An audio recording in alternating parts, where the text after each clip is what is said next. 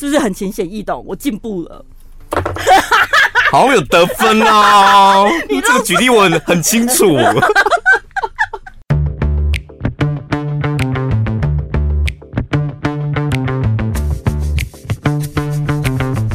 大家好，我是小潘，我是宝拉，终于又见面了。职场上有一种人呢、啊，就是可能他的年纪、他的资历，对你来说都得尊称他一声前辈，有没有？嗯，哥或姐类的啦。对、嗯，但是这种人很容易倚老卖老。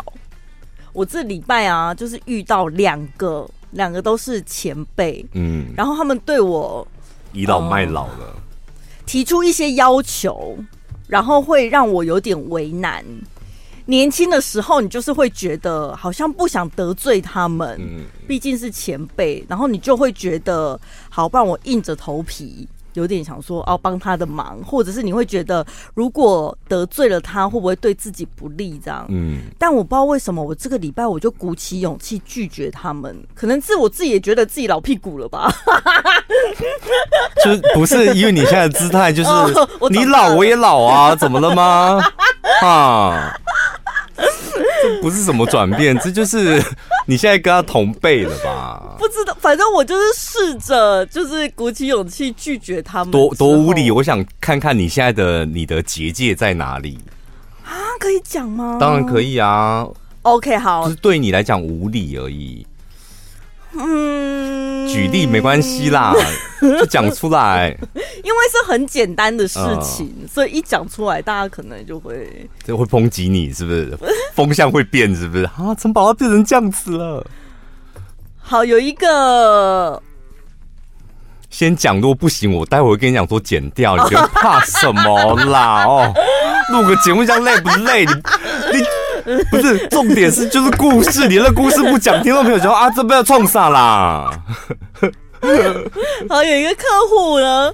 他就是要求我说，我们等下专访要播出之前，可不可以先帮他预告？嗯，最近真的哦很辛苦，业绩很不好，对，也生意不好做，可不可以帮他预告一下？嗯，然后我就想说，啊，为什么啊？怎么办呢？我真的很不想帮他预告哎。待会我们就会有，对对对，这种的，好老派啊，真的要预告的都好老派哦。而且我心想说，你怎么可以跨，就是跳过业务，直接跟主持人做出这样的要求？嗯。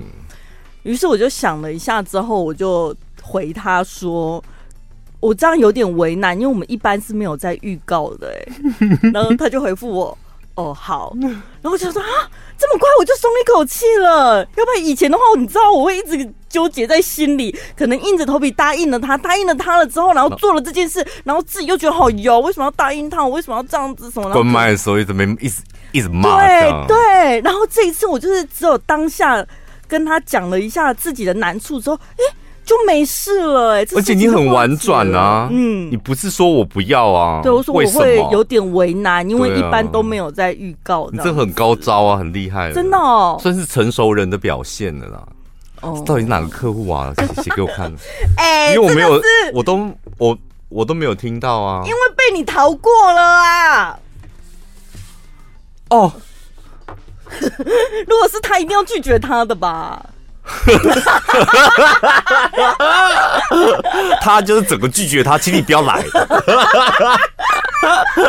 请你从今以后都不要来，不要让我看到你。哎、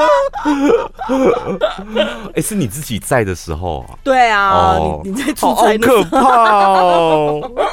哦，好，那下一个，下一个，下一个我为难的哦，就是他。我们排通告嘛，哦、嗯，然后呢，我就排了一个 live 的通告，这样。然后他说：“哦，okay, okay, 唱片公司、嗯、对不对？嗯。哦，live 这个时间没问题哦。那我们 live 完了之后啊，还要再录哪个节目呢？然后我想说，唱片公司说我们 live 完之后还要再录哪个节目呢？这样对。哦。然后我想说，嗯，Hello，你这次预算才一点点而已，你还要再跟我多要一个节目？哎，我跟你讲，现在西北更小了，西北更小了。第一名，第一个行业出版社，第二第二名就是唱片公司。你有没有觉得？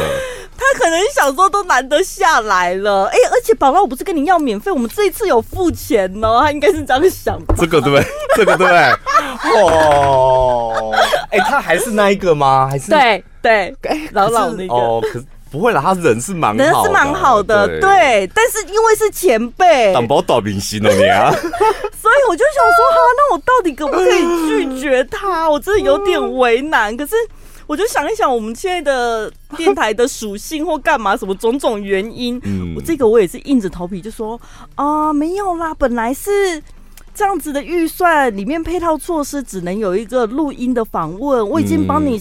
争取到 live 了哎，所以就比较不方便再安排录音。哎呀，陈宝啊，在广播圈这么久，终于给唱片公司软钉子了。就他也没有，就是再多为难。有有一种西北更小，是你这样子软钉子之后，他会说：“哎呦，那帮个忙啊，帮忙。”还还开发发出那种啊啊啊！就发出那种声音，唱片公司最喜欢发出那种声音。你干嘛满怀怨恨呐、啊？因为我太清楚他们那些人的嘴脸了啊。对，但这一次也是出其意外的顺利耶，我就觉得、嗯、哦天哪，原来拒绝别人，你的顺利的定义是什么？就是你讲完之后，他没有在他就接受了，呃、就结束了。对，就可见你看之前他们也只是啊不本矿买爱，多要到哎、欸，搞不好就赚到了哎，对不对？是那种心情。你们知道吧？唱片公司表面上风风光，私底下都在干这些事，要东要西，再送一个什么吧？啊，你们 Podcast 可以上吗？留下。对。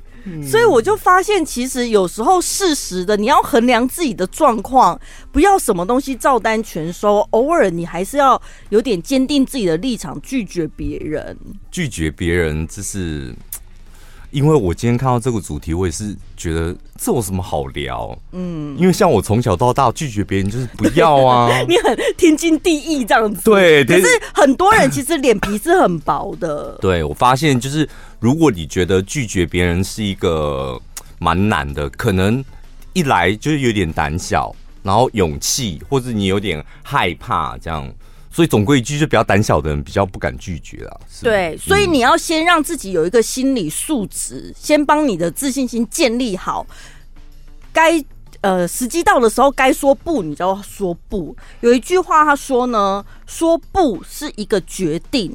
说好是一个责任哦，虽然对你来讲都只是说出口一个字而已，但是它背后蕴含的那个意义是完全不一样，背负的压力不一样哦。对，不就不要啊，就是决定而已。对，那好，你哎、欸，你要担点责任，那你不是说好了啊？怎么做成这样子？宝拉，哎、欸，那个节目主持人不行哎、欸，你不是送我那个专访？哎、欸，那个他在讲什么？唱片公司最喜欢这样。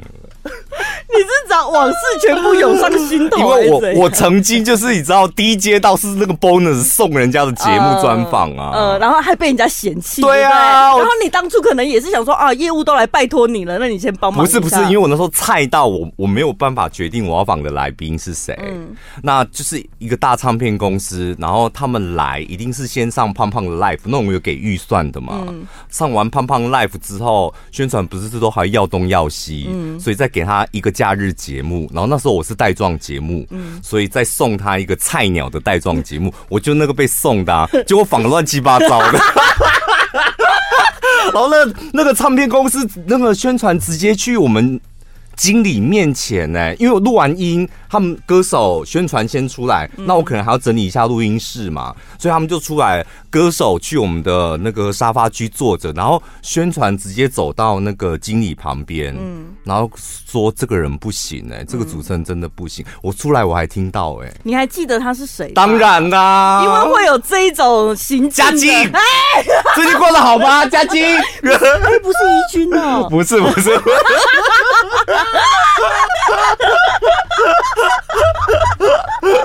没有，那时候我太菜了，我是连访问都不会，看到艺人就主持都不会了，看到艺人来当然是紧张的半死啊！我觉得那时候被嫌也是应该的啦。呃、对，所以你要知道，你一旦答应了别人，你背负的责任，你首先第一步是。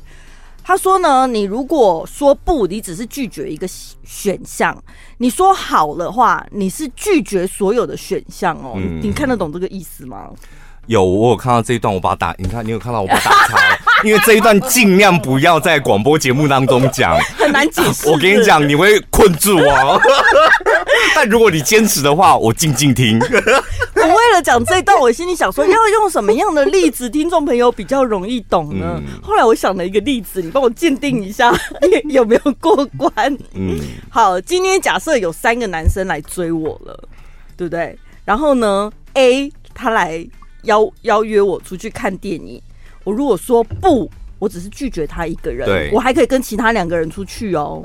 对，好，那换个角度，今天如果 A 他来约我出去看电影。我跟他说好，那我等于是拒绝那两个人呢、欸，我变成只能跟 A 出去、欸，哎，是不是很浅显易懂？我进步了，好有得分哦！你这个举例我很很清楚，所以比较起来是讲不比较好，对，对，因为讲不你有无限可能，嗯、那答应人家一件事之后。你接下来就要全心全意，就像结婚。而且我你答应了 A，本来想说啊，应该只是喝个咖啡吧。嗯、喝完咖啡，他说要不要去散步？上完步之后要不要上床？哎呀，太快了吧！去看电影、吃晚餐，我怎么他怎么没完没了？所以在职场上也是这样，你先答应了别人，你有点想说，不然不然好心帮个忙，帮个忙了之后就没完没了了，一一而再再而三一直来，所以你要先搞清楚你自己的底线在哪里。如果别人有点要跨越那个界限的时候，你就应该勇敢说不。而且我跟你讲，三不五时就会释放出那种请人家帮个忙，请你请他。帮个忙，这种人真的在职场上要远离。嗯，就是他明明自己该做的事情，为什么都要请？这种就个性，他的个性就是伸手牌。嗯，然后因为在在职场或工作环境里面，这种东西很好包装啊，嗯、就。我们团结啊，然后大家齐心齐力啊，然后一起完成一件事，这样是不是用这种高大上就可以包装成对？所以我需要你们的帮忙，需要你们的协助，那我们大家可以一起更好。那你现在帮我，下次我也可以帮你，但是你帮了他，他一辈子都不会帮你，从来没有帮过你耶，或者是我们就不会是去要求别人帮忙的。对啊，像我的个性也是那种很少请人家帮忙的啊。嗯好，所以呢，你现在呢，你的心理准备已经做好了，你现在开始决定要拒绝别人了。那第二个问题就是，我该如何拒绝别人？就不要啊！你们到底在烦什么哈、啊？拒绝就说不要啊！你们不然你们还要说什么？人家讲不要是会死，是不是？就会觉得会不会太直接，会吓到人呢、啊？我让你们享受一下那个。别人要你帮忙，然后你说不要，别人丢车家的脸，我好喜欢看那种脸。哎、欸，我连我自己的家人都不放过哎、欸。就是如果你已经很成熟、很熟悉了，当然没问题。但初学者刚开始慢慢来。可是我觉得你是看对象哦。对，当然是不是？因为像如果是你很熟的家人，你应该很敢说不要，尤其是你妈。嗯，对。你可以说出不要吧。嗯，对。你这种就标准吃软不吃硬吧？可是也不是那么直接，我会给他一个理由，嗯、让他知道为什么。哦，对啊，先讲不要，然后再讲理由，嗯、还是先讲理由再讲不要？这没差，反正差有差是吗？差多了。先讲不要就不要，因为我讨厌去那种地方。从头来讲不要嘛，嗯，说可是我去那种地方我会很紧张哎，那还是不要去好了，那不一样哦，顺序不一样，听听起来感受度也不一样，婉转度也不太一样。一我我在猜哦，你像你刚刚前面回答的那个唱片公司跟那个嗯跟谁？跟同事。嗯，你就是用婉转的方式，嗯，拒绝。嗯、但是你在跟你妈讲说过年不要回亲戚家，你是用 后面那种 斩钉截铁，然后再给你讲说为什么不去？听清楚了没？就是不去。对耶，你好了解我。对啊，对对，认真想起来的确是这样子。所以你把你把因果调换的话，情绪会不太一样。还有一个技巧呢，他说无论如何你要先谢谢别人，就如果你想要客套一点、婉转一点的话，先谢谢说，哎、欸，谢谢你邀请我、欸，哎，谢谢你。这种最烦的，真的，我真的觉得我遇到这种什么前面先谢谢哦，你还特别想到我，我真的很感动，想要有完没完啊。他有点像是拖延战术，嗯，对，然后就是拖着拖着，然后对方只记得哦，他有很感谢我邀请他，他谢谢我，谢谢我。虽然他没来，但他还是谢谢我。就是你会给别人留下一个好印象。不会哦，我跟你讲，你们不要自作多情了啦。就是别人的也还想说，哎、欸，他还是拒绝我们的，而且他很给神，在那边讲说什么谢谢，人家不会讲说哦，他还特别感谢我，哎，他有空，但是他那天真的有事没来。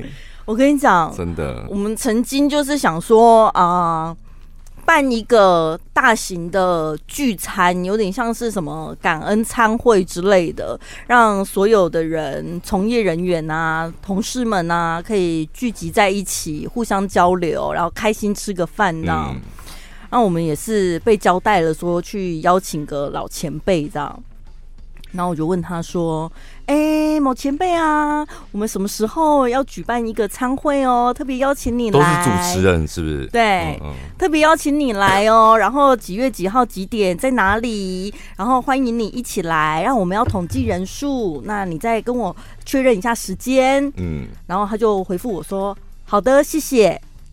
但他没有告诉我他要不要来，他只是说谢谢。嗯。”然后时间过去了之后，餐厅都定了干嘛？然后主办单位就问说：“哎，宝拉，那你要再确定一下谁谁谁会不会来哦？”嗯、我说：“哦，上次就问了，他就没回我啊。”我就再提醒他一次说：“哎，某某某某前辈啊，我们那个时间快要到喽，再一次提醒你，有没有想要来参加呢？跟大家都、嗯、都很期待可以有这个聚会啊。嗯”然后他就又回我说：“谢谢你，宝拉。”他就是从头到尾一直谢谢，他真的谢了我三次，嗯、就到最后，但他没有，他没有讲出不要这两个字，但也没有说要，嗯，结果果不出其然，到了那个当天的餐会根本就没出现，对啊。我想说，那为什么不直接说，哦、呃，因为怎么样，然后就是不便出席，或者因为我是大牌啊，怎么了吗？你你还猜不？因为大牌最喜欢那种小旁边的小喽啰猜透他的心思，我的心思你还不懂吗？我已经跟你讲谢谢了，谢谢你这么辛苦的提醒我，谢谢，就这样子。哦，谢谢就是不要，我没说要去，就表示我不会去。他们他们就喜欢下面的人不停的猜测他，然后我就是一五一十的告诉主办。然后主办就会很慌张，就说：“哈，是不是没有要来？但是如果没有准备他，他万一出来了，突然出现了，该怎么办呢、啊？嗯、少了他的位置，少了他的餐点什么的，嗯、就让他们很为难呢、啊。但如果你想要就是整一下别人，倒是这一招是蛮好用的。”整什么？哪哪一招？就是用好的，谢谢，对，谢谢，好，一直不明确表态的。我好像最常用的是我再想想。对对对对对对对，对，就是拖我的拖延战术。如果那天心情像我不会直接拒绝，心情好的话，我就会让我再想想。嗯。好，然后呢，你要告诉别人什么理由嘛，对不对？除了告诉他 no 之外呢，哎，这个专家有告诉大家说，用金钱的理由会比较好，因为时间是可以自己安排的嘛。嗯、但是你如果告诉大家说，哦，我可能手头有点紧啊，尤其这个聚餐可能要花点钱，或者出去玩，嗯、我没有这么多的预算，大家就会觉得，哦哦、嗯，怎么会搞成这样啊？不是也工作十五年了吗？怎么搞到手头上没？没有，我跟你讲，所以有分私底下的邀约，大部分是吃喝玩乐，你就是用没钱找当做借口。因为如果你是讲说我很忙，我没时间，那朋友就会觉得说，那你不重视我。嗯。可是如果是工作上面，像你刚刚的反应，如果是讲说 啊，我要加班赚钱，我最近很穷啊什么的，就会被瞧不起。对啊。在工作上，人家请你帮忙做什么其他的企划资料啊，或者安。排什么工作，你就说，哎、欸，可是我手头上已经有什么，我已经够忙了，我没办法帮你、嗯。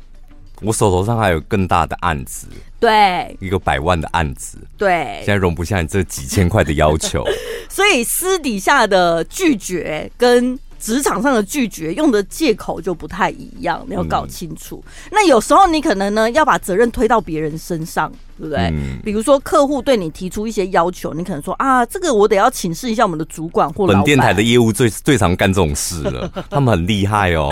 我我有亲眼目睹过我们电台的业务，因为他们的工作真的很辛苦，他们要找广告商。然后代理商，然后回到电台之后，好不容易签了一个案子之后，回来电台还要面对这些主持人，就是俗称的三角六怪。嗯，那所以他常常会用这一招，当他要拒绝那个客户端的时候，他说：“可是我们家主持人他这方面有坚持，哎，他不太适合啦，他不能这样做。”然后如果呢，他要就是打压主持人，他说：“可是客户已经给了预算呢，你们要想想，客户希望。”你们这么做，他们就常常想明得贵耶。对，所以就是他们会常用这个方法，嗯，并没有说这个方法不好啦。但但有时候就是自己没有技巧，自己没有力量，那你就得要去找一个有力量的人来协助你，对对对对，来帮你撑腰这样、嗯、啊。私底下的邀约的话，你就可以把责任推给老婆啊、老公啊、爸爸妈妈啊什么的。对啊，老板啊，嗯，什么的。对，还有呢。拒绝完别人，也告诉他理由，最好还可以帮他想个替代方案，或是找个替死鬼来帮你拒绝这个邀约。为什么你的人生要活得这么阴险哈？你就讲不要就没事了，然后你现在弄到到头来前面撒谎就算了，撒谎然后找一个替死鬼，然后你现在还要再推出一个让人家去死，因为你因为你的你看，因为你们的胆小，所以他真的会害死很多人，欸，对不对？对，就把问题推给你。因为像你前面讲的那个唱片公司，你拒绝完不就没事就没事了？对。那所以你现在找替死鬼，你要怎么跟他讲？你要跟他讲说，哎、欸、哎、欸、啦，我跟你讲啦，大千那个，你找他。哎、欸，我跟你讲，你去他们电台，他会送你上个节目。不是，我们这个也很简单，你不见得要有替死鬼，就是你要嘛要有替代方案。比如说、嗯、啊，不行，我专访只能排一个，帮我多播几次歌啊，嗯、这种啊，这也是一个替代方案呐、啊。对对。那如果是这个不是替死鬼，因为替死鬼的意思是人。对，对我的意思是，你要嘛就提供替代方案。嗯、那如果说替代方案不可行的，你就可以帮他想说找其他人。你这个替代方案，我跟你讲，我有遇用过。什么？你这个多播几次歌，这个替死鬼是谁？你知道吗？是电台啊，因为你偷偷挪用电台资源呐、啊。不好意思，我有时候也是讲讲而已。我有遇过一个，就是活动邀约说，呃，要不要他想要请我去主持，嗯，这一种。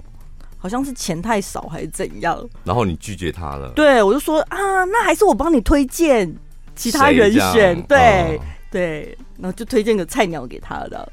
谁？我会先问。会啦，以前。对，我们会先问说，哎，可是那个价格大概只有多少？你要不要接？这样。对啊，我们以以前也会这样。对啊。还有，譬如说那个叶配的费用真的太低了。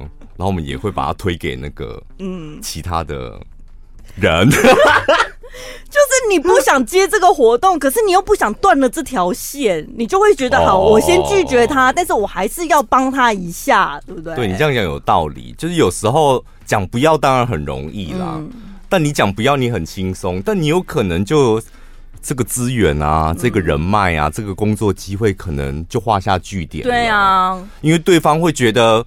我提出一个要求，那你也你不答应就算了，你也不给我个台阶下，对，不给我台阶下就算了，你也不帮我想想办法，他就觉得你这个人恩断什么情，恩断义恩断义义绝了，他可能就对你画下一个句点，对。他有举几个例子哦，他说，比如说在 KTV 里面，大家在唱歌，或者是公司聚餐，然后大家可能就会推麦克风说啊，你唱一下，你唱一下啦。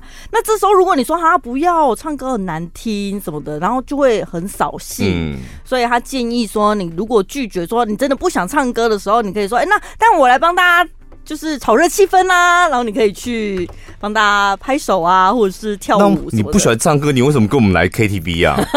我想吃牛肉面啊。太奇怪，你回家吃就好啦。不是公司聚餐嘛，推不掉的那一种，没办法。我觉得唱歌这个还好，喝酒这种到底怎么推啊？哦，因为这种才是一般上班族他们有没有这种职场聚餐常会遇到的问题。怎么推？过敏，我会起酒疹。嗯，过敏起酒疹，这个好像还好。推不掉吗？因为过敏起酒，所以你一你在这间公司，你这辈子都不能喝嘞。你万一哪一天跟其他同事出去喝，或是你哪一天有个喝酒的，突然你 po 在 IG，人家说宝拉，你不是会过敏起酒疹吗？怎么了？跟公司会过敏是不是？跟我会过敏是不是？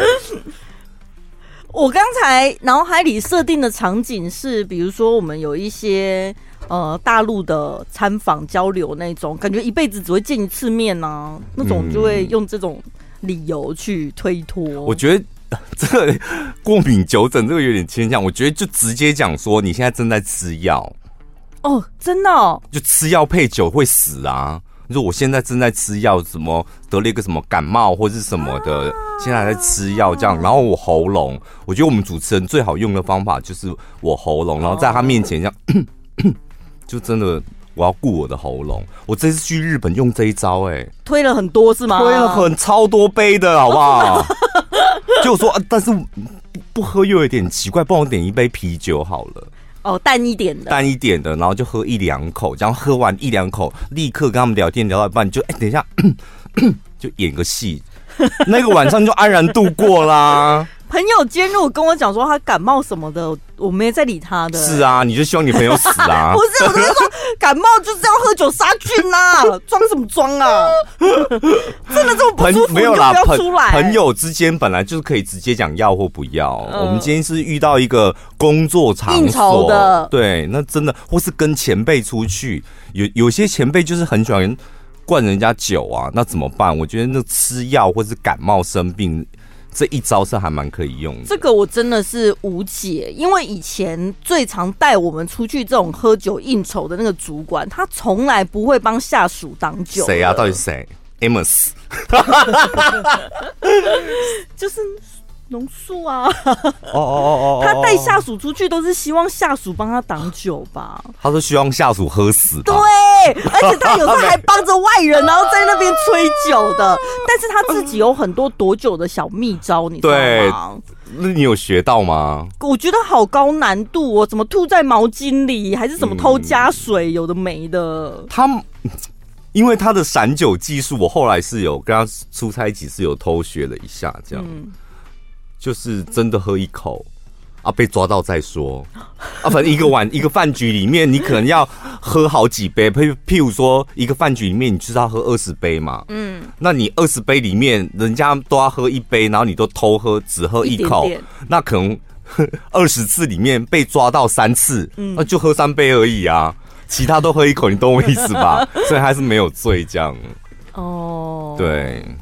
好难哦，但还好我们现在不太有那种。我以前还有一个 朋友，也是，他是很喜欢 gay 秋，在朋友间展示说他很懂酒，嗯，然后很会喝酒，嗯，然后我们朋友之间谣传说，为什么他每次喝，我们大家都在地上爬，然后 他却都都没事，对，他都可以很清醒。然后后来有一次，就有个人踢爆他。嗯，他说他就是要喝酒的时候，他就会往后面倒。这也太明显了吧？他当当做大家都瞎子吗？我跟你讲，真的，所以我就讲说，酒局的前一个小时到两个小时，大家还很清醒的时候，他不会这样做。嗯，但是差不多喝了一个小时之后，已经有人开始微醺，他就会这样做，因为你没有看到。你不会发现到，所以喝这个酒局结束，他回家的时候，整个背后都湿的是吗？不是，他背后不会湿，他他为什么被抓包？因为他泼到别人了，他就那一次就泼到一个正要去从他后面沙发要去上厕所的人。这个是很搞笑短剧里面的一个情景、欸。可是我跟你讲，这不搞笑哦，因为他技术真的很厉害。你觉得搞笑？去哪？因为像这个朋友，我我我说多久的这一个朋友，我跟他认识已经十五年，我们这群朋友十五年了。我们是在三年前才发现这个大秘密的，三年前。所以你看，十五年减三年，这十年我们一直都被他骗呢、欸。嗯但后来他自己也坦诚，他就是真的觉得不能再喝，他就会把它泼掉。这样，我有看到网络上那种什么搞笑影片啊，就是有时候喝太快，不是饮料就会从嘴角跟下巴水软吗？嗯、所以他一滴都没喝啊，他就是一直水，一直水，一直把它倒掉而已啊。你喝啤酒看看，那么大一杯怎么水？人家是说子，你怎么了？好，我们来回一个听众朋友的问题哦。这个听众朋友他说，他目前是一个品牌的部门主管。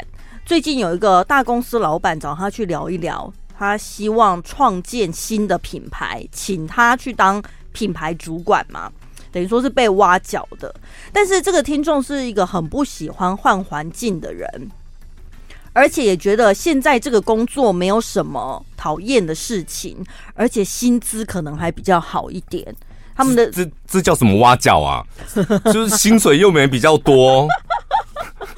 他说他的心情是呢，他现在对这间公司的老板很熟悉了，虽然是有点讨厌，但也已经很上手。嗯，然后呢，功劳虽然会被主管抢走，但他觉得没差。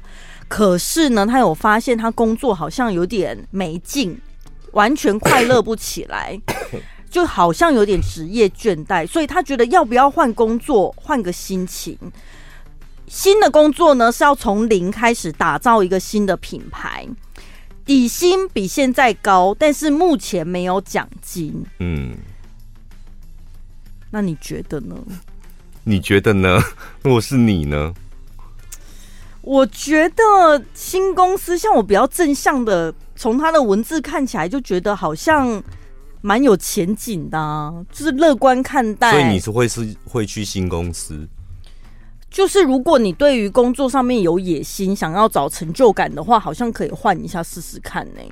因为你看哦，他现在在目前的公司是品牌部门主管嘛，新的工作也是一个品牌主管，工那个工作是同类型的，嗯，挑战应该不大，他应该可以很快上手。嗯那薪资结构上面呢，虽然暂时没有奖金，但是底薪比现在高啊。嗯，你可能初期创建新品牌的初期少领一点，那你就是自己积极一点，想说我不早把这个品牌打拼起来了，未来薪资可以肯定是比现在多的吧？乐观一点看待的话，而且现在工作已经有点倦怠，有点没劲了，换个新环境，我觉得应该就会充满干劲吧。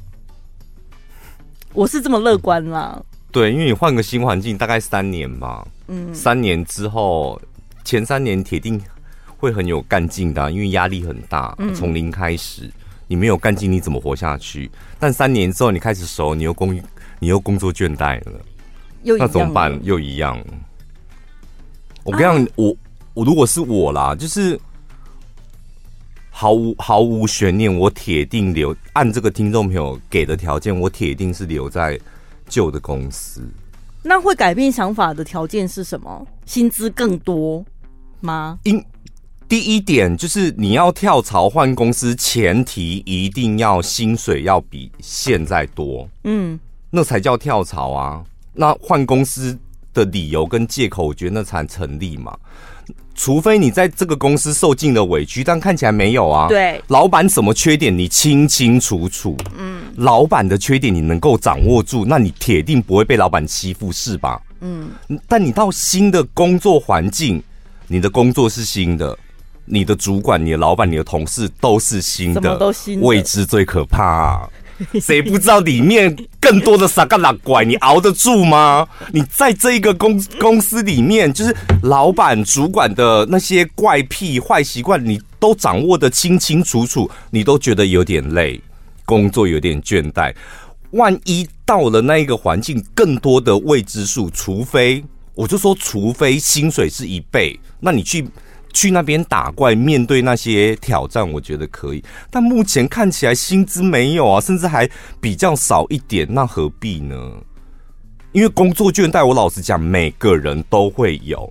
而且可能，如果说你今天是被霸凌，霸凌不是每个人都有吗？你被霸凌，我觉得那你牙一咬，你就离开这个环境。才能够解决问题，但工作倦怠，还有什么老板坏脾气很大，呃，主管压榨，这每间公司都一样啊。嗯，就你遇到问题是以大家都会有的问题，那你工作倦怠是心情上，那你就是解决你的心情，或者下班去找一些你的乐趣。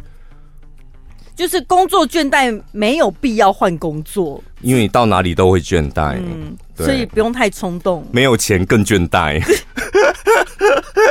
所以我就是那种没有深思熟虑的人，对不对？想说，哎、欸，好像不错，可以尝新一下，然后就被吸引了那种。对啊，我只是会把不知道，我觉得投资报酬率是蛮重要的。嗯、如果要面临一个。挑战当然可以，不是说叫大家就是待在一直待在同温层里面，是面对挑战本来就是应该的啊。嗯、那如果那个挑战可以给你带来更好的生活，实质上的钱或者非实质上面的，你整个人充满斗志，那你去当然是可以，因为那那些东西是无价的。但目前看起来，那个新公司没有什么好好让你觉得哦，我接下来可以。迈向另外一个里程碑没有，它只是短暂的解决你的工作倦怠而已。嗯、解决工作倦怠换公司，我觉得它不符合那个投资效益，真的。